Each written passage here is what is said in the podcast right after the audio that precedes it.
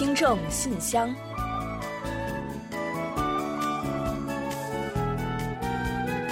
传递温情，分享感动。听众朋友们，大家好，我是李璐，欢迎收听《听众信箱》节目。听众朋友，大家好，我是婉玲，非常高兴啊，又跟大家相会在这里了。下周呢就要到韩中两国的传统佳节春节了。韩国人呢也跟中国人一样啊，一到春节啊，基本都要和家人团聚，一起过年。嗯，没错，是个很大的节日。但是以前呢，一般大家都会返乡过节的，所以韩国啊，其实也有所谓的春运之说的。那春节期间呢，火车票啊、飞机票都会变得很紧张。但是近年来啊，逆向探亲又成了一种新趋势了。嗯，也就是说呢，有很多的人呢是为了和亲人团聚而从韩国的地方赶来首尔。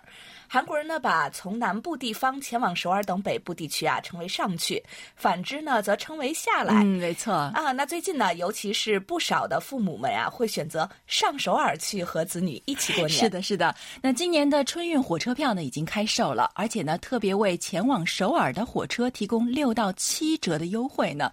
也就是说啊，在鼓励人们到首尔去逆向探亲。嗯，逆向探亲挺好的呀，省去了上班上学子女的周折，也圆了父母家家人团圆的期待，还不用去抢票，又少去了拥挤。而且呢，春节期间啊，首尔人少，可以和孩子们来过一个清清爽爽的节日了。可不是嘛，这好处真是太多了哈。那不知道我们的听友中啊，是不是有今年打算逆向探亲的朋友呢？那下周呢，我们就要迎来佳节了。不管您是返乡也好，还是呢到大城市去团聚也罢，希望您的旅途能够一切顺利。也预祝大家二零二零春节快乐。嗯，也预祝大家呢鼠年大吉。好，那接下来呢，就让我们一起来打开今天的听众信箱吧。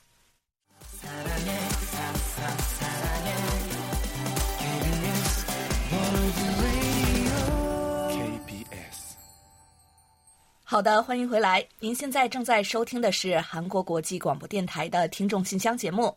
那接下来我们为您预报一下今天节目将播出的主要内容。嗯，我们这一期节目呢，依然还是有韩广动态、来信选读，还有生日祝福等几个小栏目。在生日祝福栏目中呢，我们将一起分享一段李雪听友提供的人生感言。另外，在生活的发现栏目中啊，我们要为您介绍的是李洪武听友提供的生活小智慧。老花和远视不是一回事儿。本月的专题讨论话题，请您聊一聊新年里的生活方向。有问必答，回答的是李健听友提出的有关韩国的尊严死法的问题。另外，在节目最后的点歌台栏目啊，我们要播放的是卢焕丽听友点播的一首歌曲。好了，节目呢，我们就先预告到这儿，欢迎您继续收听。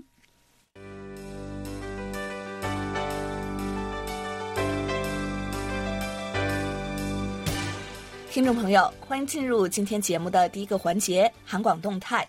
那首先呢，适逢新春佳节，我们将于一月二十四号大年三十儿呢，安排播出一期四十五分钟左右的新春特辑。嗯，没错，这不马上就要送走金猪年了吗？很快呢，我们就要迎来鼠年。在本期特辑中呢，我们将为您介绍十二生肖鼠年的故事。欢迎听友们届时准时收听。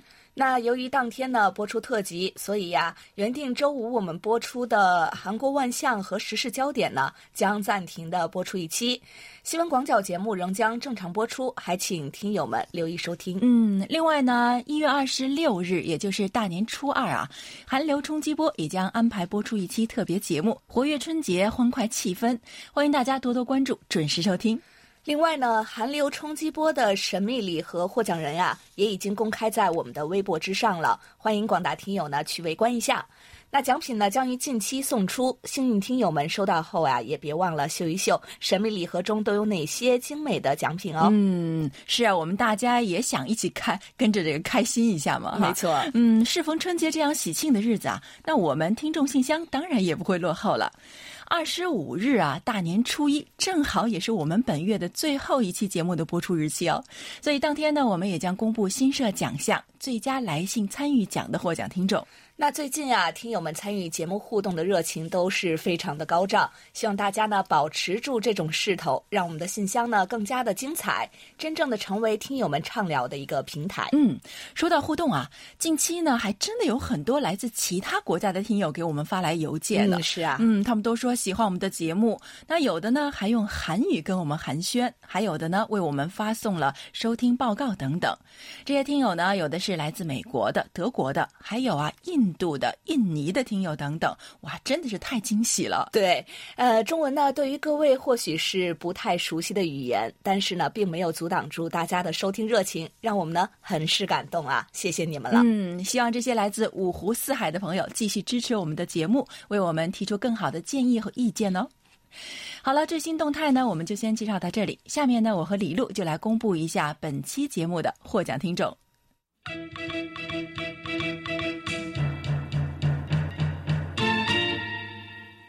幸运听众是重庆市的李正斌听友，热心听众是江苏省的李可月听友。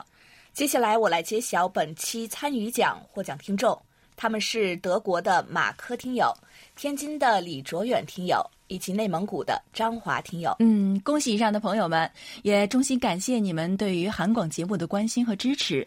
当然呢，也希望其他的听众朋友们也多多支持我们的节目，给我们多来信、多反馈，和我们多互动。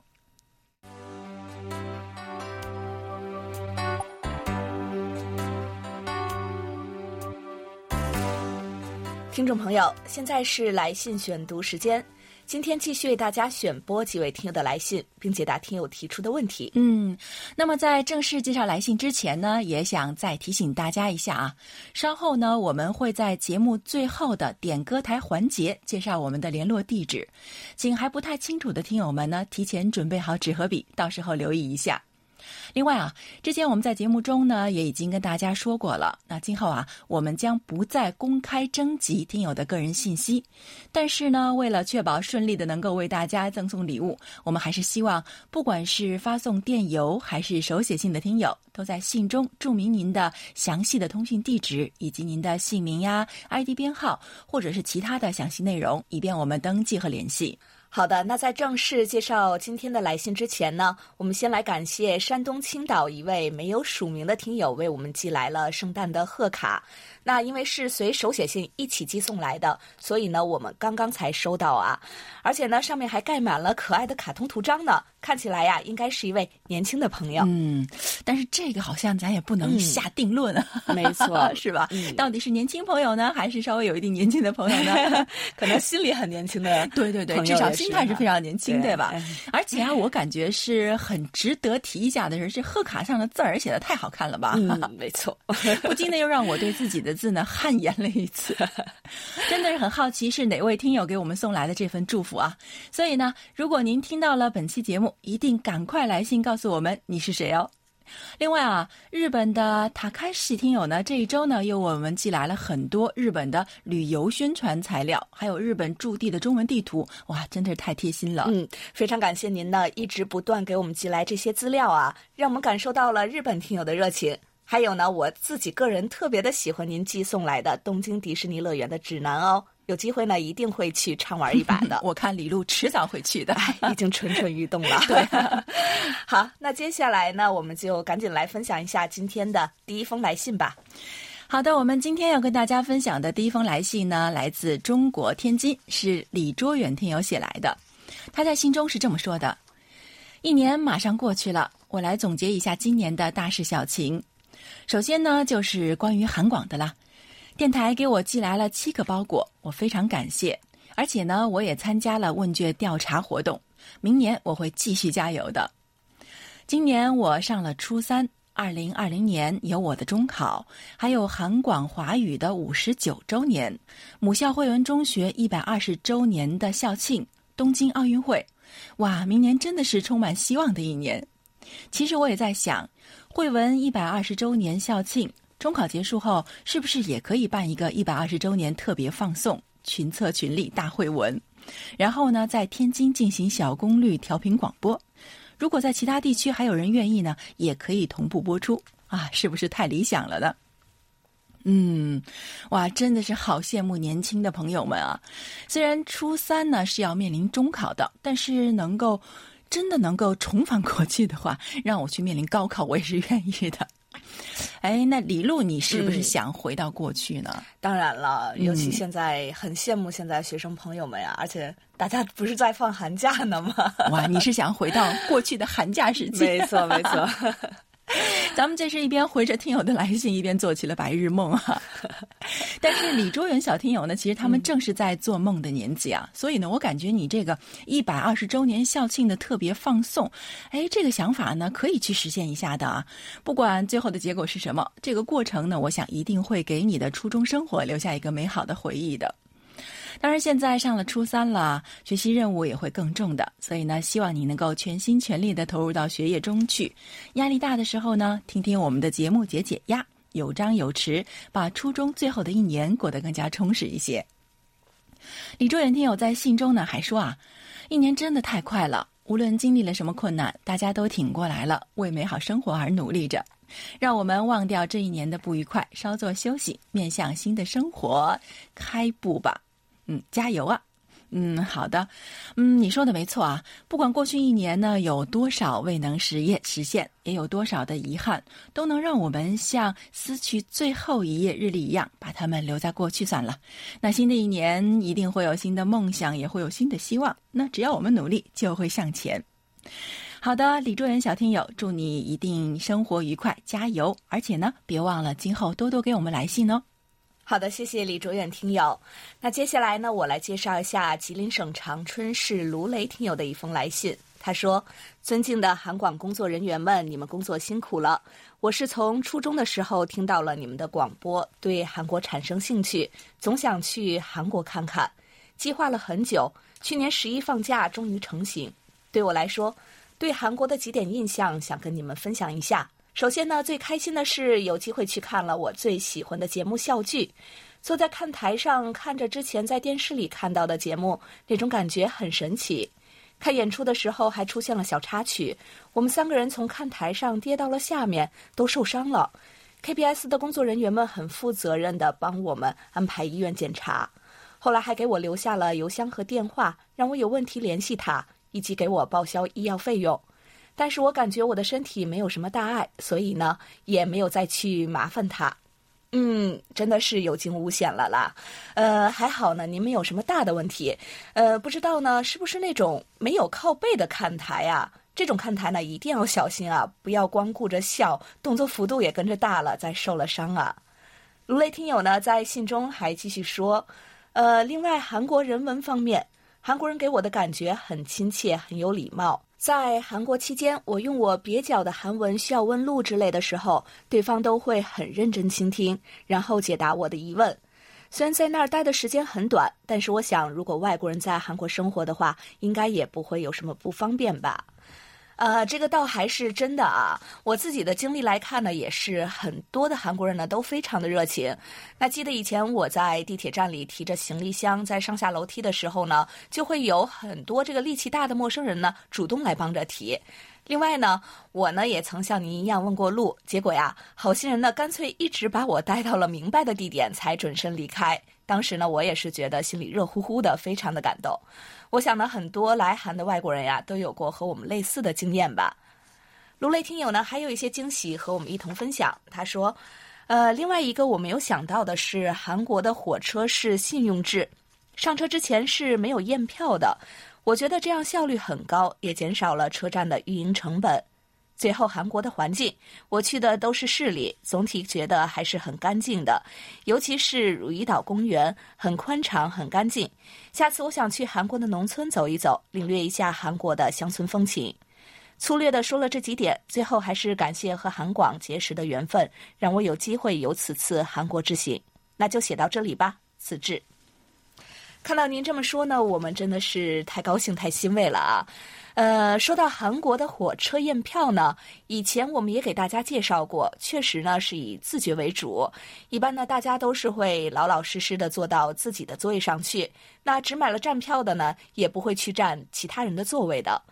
不过呀，也是会有工作人员呢巡视和检查座位的情况的。他们手中啊都有一个神秘的仪器，可以悄悄的查票。那比如说你一个这个空座上坐了人了，工作人员呢就会去问问情况了。这一切啊，都是在列车开始行进的这个过程中就能完成的。所以呢，就像卢雷听友所说的，可以提高效率，节省成本。看来呢，您这趟来韩呢，真的是有很多这个发自内心的感受和收获。呃，那既然韩国给您留下了这么多的美好，也欢迎您呢随时再来韩国走走看看。好。感谢卢雷听友的分享。嗯，感谢您。而且我觉得真的是韩国是一个非常美好的国度，所以啊，各位如果有时间有机会可以来体验一下的。好，接下来呢是来自中国西安的孟春全听友写来的一封信。尊敬的婉玲和李璐，你们好。今晚我通过短波六零九五千赫收听了本周焦点和听众信箱节目，该频率的信号强度比以前有所增强。尽管依然受到了一些干扰，但幸运的是，我基本上听清了节目的大概内容。总体而言啊，六零九五千赫的收听效果呢，依然呢不是特别好。嗯，好的，非常感谢您的反馈啊，我们会积极的反映到有关部门去。他还说啊，非常高兴听到我是本周的幸运听众，十分感谢播出我的一封电邮。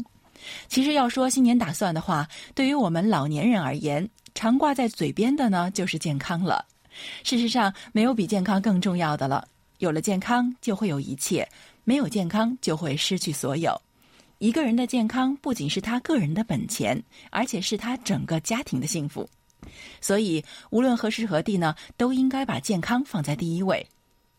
再次祝愿你们二位以及全体韩广编播人员在新的二零二零年身体健康，工作顺利，万事如意。嗯，孟春全听友说的真的是太对了。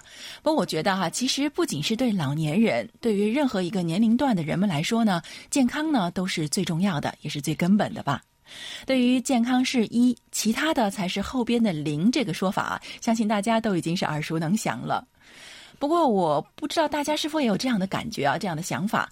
那关于健康这个概念啊，其实不仅是身体健康，还包括精神健康。尤其是在日益纷杂的现代社会，去倾听心灵的声音，不要让心灵生病呢，也就变得非常非常的重要了。因为就像孟春全听友在信中说的：“有了健康，就会有一切；没有健康，就会失去所有。”所以啊，让我们在这里祝大家，也祝自己在新的一年里能够身心健康，万事如意。好的，感谢孟春全听友。那接下来呢，我来介绍重庆市李正斌听友的来信。他说：“各位主持好，我是 KBS 的忠实听众，我在重庆，每天晚上都守候在七二七五频率。不过我有时候收不到，被同频干扰了。我喜欢玩短波收国际台，我们之间相距两千公里。”同一时间、同一频率、不同国家、不同地点。本来想给各位来信，但是呢，害怕丢信，所以就以邮件的方式吧。呃，我猜李正斌听友说的应该是手写信吧？那寄送手写信呢，确实是存在一定的风险啊。所以呢，我们现在呢也是鼓励大家呢，还是尽量的通过电邮同我们取得联系，省时省力，还能省钱呢。那不过呀，有一些听友呢，可能还有着这种手写信的情节，我们也都非常的理解。我们呢也欢迎大家呀，通过北京信箱或者呢是直接邮寄到韩国地址的方式和我们来互动。那不过就是时效上可能会有一些差距，但是呢，直接寄到韩国的地址的话呀，您就可以放心了，一般呢是不会丢失的。呃，李正斌听友呢在信中还说，收听了这个节目，让我对韩国的文化有了许多的了解，也知道了韩国饮食非常的丰富多彩，不是只有泡菜，这让我更想来到这个国家了。非常喜欢各位主持人，普通话清晰标准，而且放的歌曲也非常的好听，我很喜欢。就是广播的时间太短了，以后能不能加长点时间啊？多介绍一些韩国的旅游胜地，比如说中国人耳熟能详的济州岛，还有各种美食。啊，是这样的啊，目前呢，我们是统一来进行安排各语言节目播出时间的。那中国语广播呢，目前只有一个小时，但是呀，一天会有几个时间段呢，是这种来回反复的滚动播出的。我们也会尽最大努力呢，在一个小时的广播中为大家来提供丰富多彩的内容，让您和大家呢对韩国有进一步的认识。李正斌听友呢，看来是特别的喜欢韩国的。他最后还说呢，韩国是我喜欢的国家，国家文化丰厚，旅游景点多，比如说济州岛，有机会呢肯定要去韩国旅游的。也祝愿您的韩国之行呢能够早日的成行啊！韩国呢一直是中国游客非常喜爱的旅游地，近期呢中国游客也是呈现回升势头。那欢迎李正斌听友呢来韩国走走看看，到时呢也一定要记得和我们一同来分享您的感受和体验。好，再次感谢李正斌听友来信互动。嗯，谢谢您的来信，还有对我们的鼓励啊。那接下来呢是刘德明听友的一封来信，他在信中是这么说的：“尊敬的 KBS 中文组，我是山东烟台的刘德明。自从七号听到柜台读了我的来信之后啊，我就日月盼望柜台的 QSL 卡。二十六日呢收到了柜台的快递，没想到还成为了幸运听众，得到了无线鼠标，非常的喜欢。”李璐老师的话语很短，但是非常暖心。嗯，谢谢您喜欢我们送出的礼物和祝福哦。他还说啊，之前上海赵亚东兄在微信群做过预报，说二十八日是韩广年末特别节目，所以呢，我和其他热心听友一样，也收听了柜台的年终特别节目。没想到有更大的惊喜等待着我，竟然成为了二零一九年韩广中文广播的最后一位生日奖得主，非常感谢。嗯，必须说您真的是非常幸运呢。这不仅是二零一九年韩广听众信箱最后一份生日奖，而且呢，从今年开始呢，由于涉及到个人信息的问题啊，我们这个奖呢也将被取消了。所以啊，我们说您是给这个奖画了一个完美的句号啊。他还说啊，在这里呢，也要恭喜四位获得大奖的朋友。参与奖获得者呢是四川的梅林听友，梅林是广播微信群里的老朋友。文笔了得，得这个奖呢是实至名归。新人奖黑龙江刘畅女士啊，真应了那句话：家人的支持才是我们坚持下去的动力。反馈奖是天津的王丽听友，王先生听柜台呢已经三十多年了，还会了韩语，是学霸，是韩国通，真正意义上的热心听友。综合奖是北京的卢焕令。他表现的呢，就跟他在群里的名字“北京战神”一样，每天都坚持收听，每周写信，的确令人钦佩。哇，您这分析啊，真的是太对、太的到位了。那相信呢，大家也都认同啊，这四位听友获得大奖呢，真的是名至实归。那当然，如果您今年呢，也更加积极的参与我们的互动的话，年末大奖的幸运也许就会属于您呢。他还在信中说啊。韩广的中波幺幺七零千赫呢，要比短波六零九五千赫提前半个小时播音，所以呢，很多人提前半小时就知道了获奖名单。哇，原来还有这种操作啊！不知道那个时候是不是有人剧透了呢？哎，要是我提前知道了什么好消息啊，然后呢还得忍着不说，哎，说不定会憋出内伤来的，是吧？那刘德明听友呢，还参与了新增频率的有奖参与活动呢，啊，非常的感谢啊！他还说啊，另外啊，不知柜台的二零二零年台历还有没有了？看到好多群友都在分享，真的很想要一份。嗯，这个没问题，您一定会收到一份的。看来韩广的台历真的是人气单品啊！上期节目中呢，我们就介绍过，有很多听友都很喜欢，说很好用。刘德明听友呢还说啊。以前呢，我没有给柜台写过专题讨论话题，更多的呢是听其他听友发表高见。今后呢，我会争取经常参与讨论互动的。最后，预祝韩广中文广播在二零二零年越办越好，听众多多，来信多多。嗯，好的，希望很快啊就能在专题讨论环节听到您的高见。那最后呢，借用刘德明听友在信中的一句话跟大家共勉：二零二零，让我们一起携手，共同精进。无问西东，好的，感谢刘德民听友。那时间关系呢，本周的听众来信就先介绍到这里。下面呢，让我们一起进入一周最甜蜜的单元——生日祝福，为下一周过生日的听友们送去我们最美好的祝愿。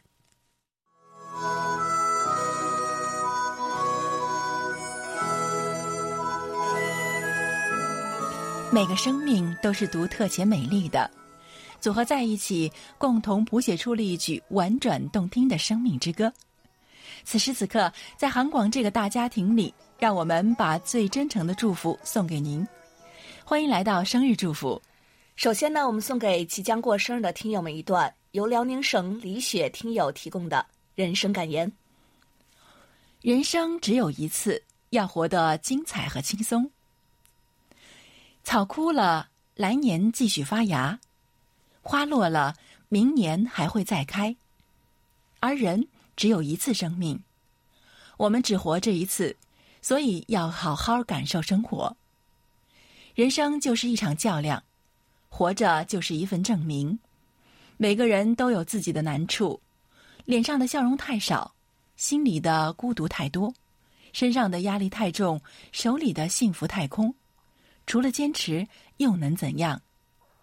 一人一生只一回，别让泪水代替笑容，更别让健康透支为零。不要背负太多的包袱，不要太在意别人的想法。好好对待独一无二的自己，让这一生平淡且幸福，让每一天精彩又轻松。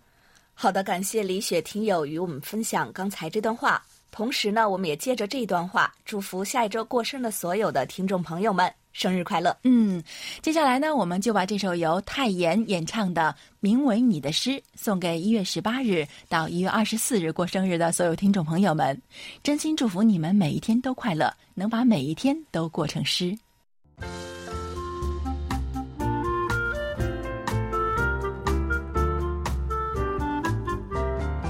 生活中的点滴值得发现，生活中的小精彩无处不在。让我们做您的小助手，带您去了解生活中那些您不熟识的小窍门、小秘诀，给您的日常多一点温馨的提示。欢迎大家进入生活的发现。老花眼和远视眼似乎很像，都是呢近处的物体看不清，看书读报容易疲劳，但是二者啊还是有明显的区别的。所以呢，今天呢，我们就来介绍一下辽宁省李洪武听友提供的有关内容，带您一起了解一下老花和远视其实并不是一回事儿。首先呢，二者的成因不同，老花眼呢是属于生理现象，是人步入老年以后啊必然出现的视觉问题。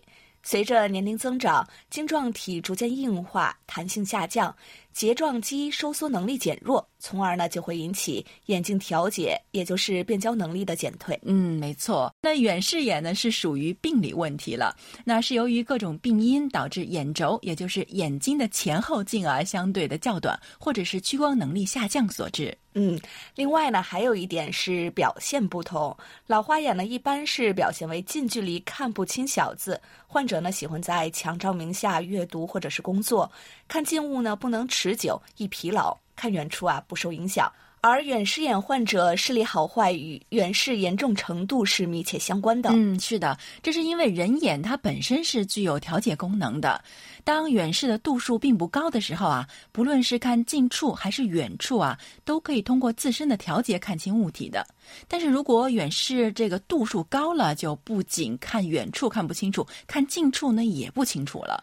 而且呢，远视眼患者往往会容易出现视疲劳、内斜视，有时啊还可以引起慢性的结膜炎、睑缘炎等。中高度远视患者表现为阅读能力下降、弱视，因此呀，远视的早期筛查就显得非常的重要了。嗯，第三啊，是发生的年龄不同，老花眼呢一般发生于四十岁后。我又开始伤心。那而且呢，这个老花眼的这个两只眼睛老花的程度，大部分据说是相同的。嗯，但是远视眼呢，就可能发生至各个年龄段了，而且呢，会出现单眼、双眼或者是不同程度的这种远视。嗯，其实这么来看呀，两种呢都说不出哪种更好一点啊，都是让人感觉心没错没错，哦反正看不清东西呀，这个眼睛不是说心灵的窗口吗？出了问题肯定会是难受啊。啊，所以呀、最后呢，我们会给大家介绍一下这个矫正方法。二者的矫正方法呢是相似的。那远视眼和老花眼呢，都可以通过佩戴眼镜、角膜接触镜，还有手术治疗来进行矫正。那目前呢，佩戴凸透镜是最常见的这种矫正方法。嗯，但是老花眼所用的眼镜呢，它只能是用于看近物，超过一定的距离呢就看不清了，需要摘掉眼镜儿。所以啊，如果你想一下，一会儿是看近处，一会儿是看远处，那可就忙活了。是 一会儿要摘这个，一会儿要戴那个。戴了又摘，摘了又戴。而远视眼患者呢，看近处和远处呢是都需要佩戴远视眼镜的。好了，听众朋友，听了我们的介绍，老花和远视的区别，您是不是有一些了解了呢？如果呢有些困扰的朋友呢，还是要到正规眼科去进行咨询，听取医生的建议，千万不要病急乱投医哦。好，以上呢就是我们在今天生活的发现栏目中为您介绍的内容。在此也要再次感谢李洪武听友的精彩分享。Yeah, yeah. KBS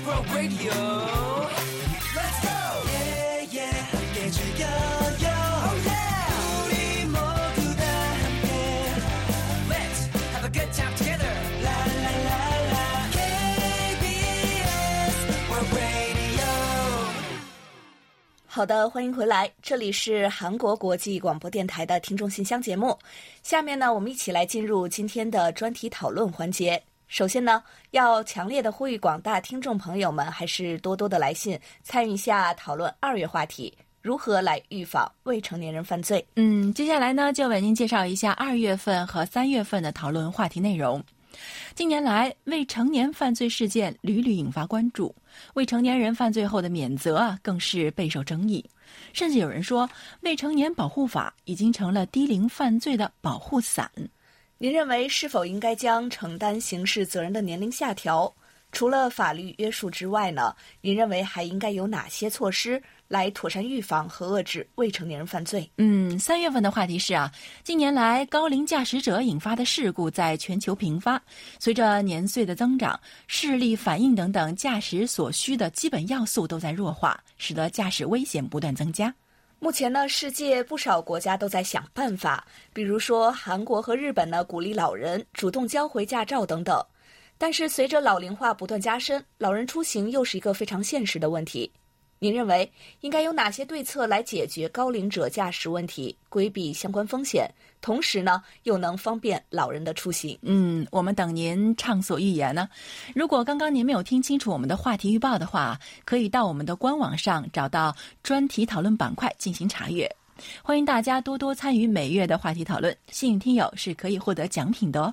好，那最后呢，我们再来介绍一下本月的话题，请大家呢在新年的第一个月里畅想下您新年里的生活方向，同大家一起分享您新年里的生活目标和那些希望获得的小确幸。嗯，好的，接下来我们就一起进入今天的专题讨论。首先啊，是中国黑龙江省刘畅听友在二零二零年的小目标。他说，生活中不喜欢为自己在每一年的初始树立多么宏大的目标，但喜欢在每一年制定一个一个小的具体任务。每当这些小计划完成的时候，真的会感觉无比幸福，也算是小确幸。首先，新的一年继续为父母、哥哥的健康努力。近几年来，家人的健康陆续出现了问题，去年尤为集中。之前对各类医学知识关心不多，家人的健康出现问题后，电视台、广播电台的各大医院医生做的健康科普节目，已经成了我必看必听的节目。新的一年也要继续多多学习医学知识，努力照顾好家人的身体。第二，二零一九年用了半年多的时间自学完了和李准基学习韩国语的第一册，也是小有成就感的。二零二零年要继续学好第二册，打好一定基础后，准备选择一套大学韩语专业的教材，更加系统的好好学一学。第三，工作身不由己，工作方面要给自己最大的自由。二零二零年也要继续抽出时间去韩国看几场音乐剧，再好好选择一些之前没去过的景点看一看。第四，依然要坚持每天上班公交路上读二十页书的习惯，继续充实自己。二零二零年的一切都依然未知，但是相信按照自己的步伐，坚实的走好每一步，一定会度过一个美好的二零二零。加油！好，以上就是流畅听友的新年愿望，祝您心想事成。好的，接下来呢，我来分享一下江苏省李可月听友对本月话题的看法。新的一年，我的生活应该不会发生什么大的变化。有变化的日子已经在二零一九年发生过了。上次去信呢也聊到了，二零二零这一年，孩子会由高一进入高二，只是这个改变而已。说到这儿，可能大家也听出来了。是的，我是一个凡是以孩子为第一位的妈妈，但也不全是这样，只是有轻重缓急之分而已。二零二零年，我会继续以孩子为中心，照顾好他的生活。学习上帮不了什么忙，但是我会做好家校沟通工作，在心理上给予孩子最大的辅助。同时，我不会因为过分关注孩子而失去自我。我会兼顾好我的日常生活，继续做好学校中韩交流的联络人。这些之后就是我的爱好了，要坚持并取得一定的发展。具体来说，每天三十分钟的瑜伽和一个小时的汉语学习必不可少。另外，二零二零年我决定增加力量训练，因为四十岁之后的人，特别是女性，不可缺乏肌肉训练。肌肉含量是决定一个人衰老程度的要素之一。强有力的肌肉可以更好的保护骨骼的健康。我的生活很简单，我不喜欢逛街，不喜欢购物，没进过美容院，没做过头发。除了家和学校，就是健身房、瑜伽馆。新年希望获得的小确幸就是家人健康平安。我呢，韩语单词能够多记住一点儿，身体练出点腹肌、马甲线什么的。好，以上是李可月听友的新年心愿，也祝愿您呢新年所有的愿望都能成真。好，接下来是陕西省郭慧明听友的新年愿望。岁月的脚步匆匆，来不及向去年挥挥手，二零二零年就已经到了我的面前。新年的到来总会给人太多的美好憧憬和畅想，但过去一年的回忆和记忆，哪怕是伤痛和挫折，都还是值得我去回味、面对和反思的。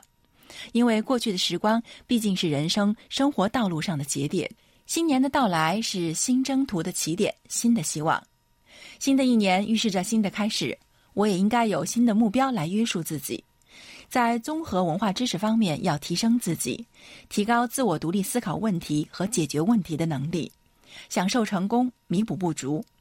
在总结经验中完善自我，提升自己的综合素质，在实践中摸索，在实践中成长，在实践中创新。不断完善自己，发展自己，让二零二零年成为我新的开始，把自己变得更出色。在自己爱好和兴趣方面，也要积极向上发展和完善，积极探索短波广播科学文化知识。在收听好广播的同时，积极参加电台所举办的活动。及时书写收听感想和心得体会，还要及时反馈当地的收听状况，向我身边的同事、朋友和亲戚宣传韩国国际广播电台中文部的广播，使韩广的广播家喻户晓、人人皆知，让更多的听众加入到我们的收听行列里。好的，感谢您，祝您的所有愿望在二零二零年都能实现。好的，感谢三位听友的分享，专题讨论呢就介绍到这里，接下来进入下一个环节。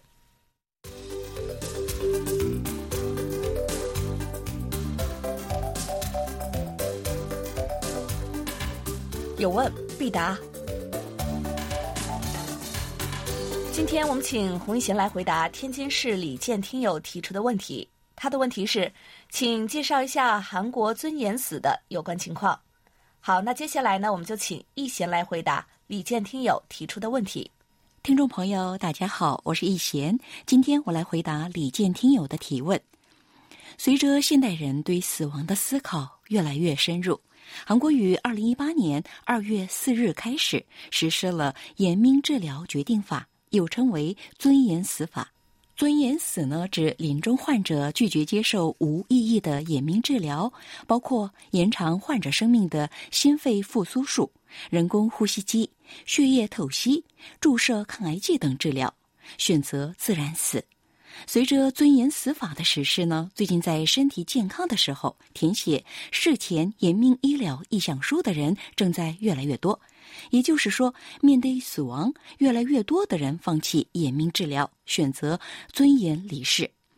据保健福祉部的数据显示呢，截至去年末，不接受延命治疗或决定停止延命治疗的人约有六万人。这些人呢，大多数是因为罹患癌症、呼吸系统疾病、心脏病、大脑疾病等绝症而选择尊严死的。在韩国呢，根据规定，在四种情况下可以停止对临终患者的延命治疗，比如在身体健康的时候填写放弃延命治疗的意向书；第二就是患者在疾病晚期或者是临终之前亲自填写放弃延命治疗的计划书；第三的个情况是，如果患者处于昏迷不醒的状态。两名以上的家属指证患者平时表示不愿意接受延命治疗。最后一个情况呢是，如果不了解患者的意愿，经过家属全部同意，可以停止延命治疗。据统计呢，约七成的患者是经过家人决定而停止眼明治疗的。据分析，这是因为患者事先没来得及填写放弃眼病治疗计划书，就进入临终期，不得不由家属代替患者做出这样的决定。目前，根据规定，十九岁以上的成年人，经过专家的咨询以后，就有资格填写意向书。填写以后呢，还可以通过网络更改或者是取消。尊严死法的实施呢，使得韩国社会的临终文化正在悄然发生着变化，让人们有了为死亡做准备的机会，也让患者依据对生命的自我决定权完成善终，让治愈无望的患者有尊严的死去。好，听众朋友，今天给大家介绍到这儿，希望李坚听友满意。我们下次再会。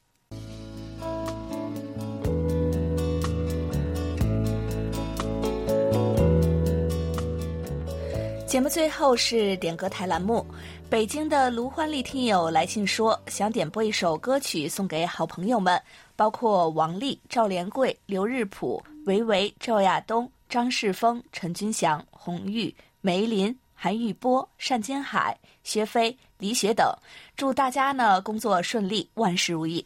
嗯，感谢卢焕林听友点歌送祝福啊！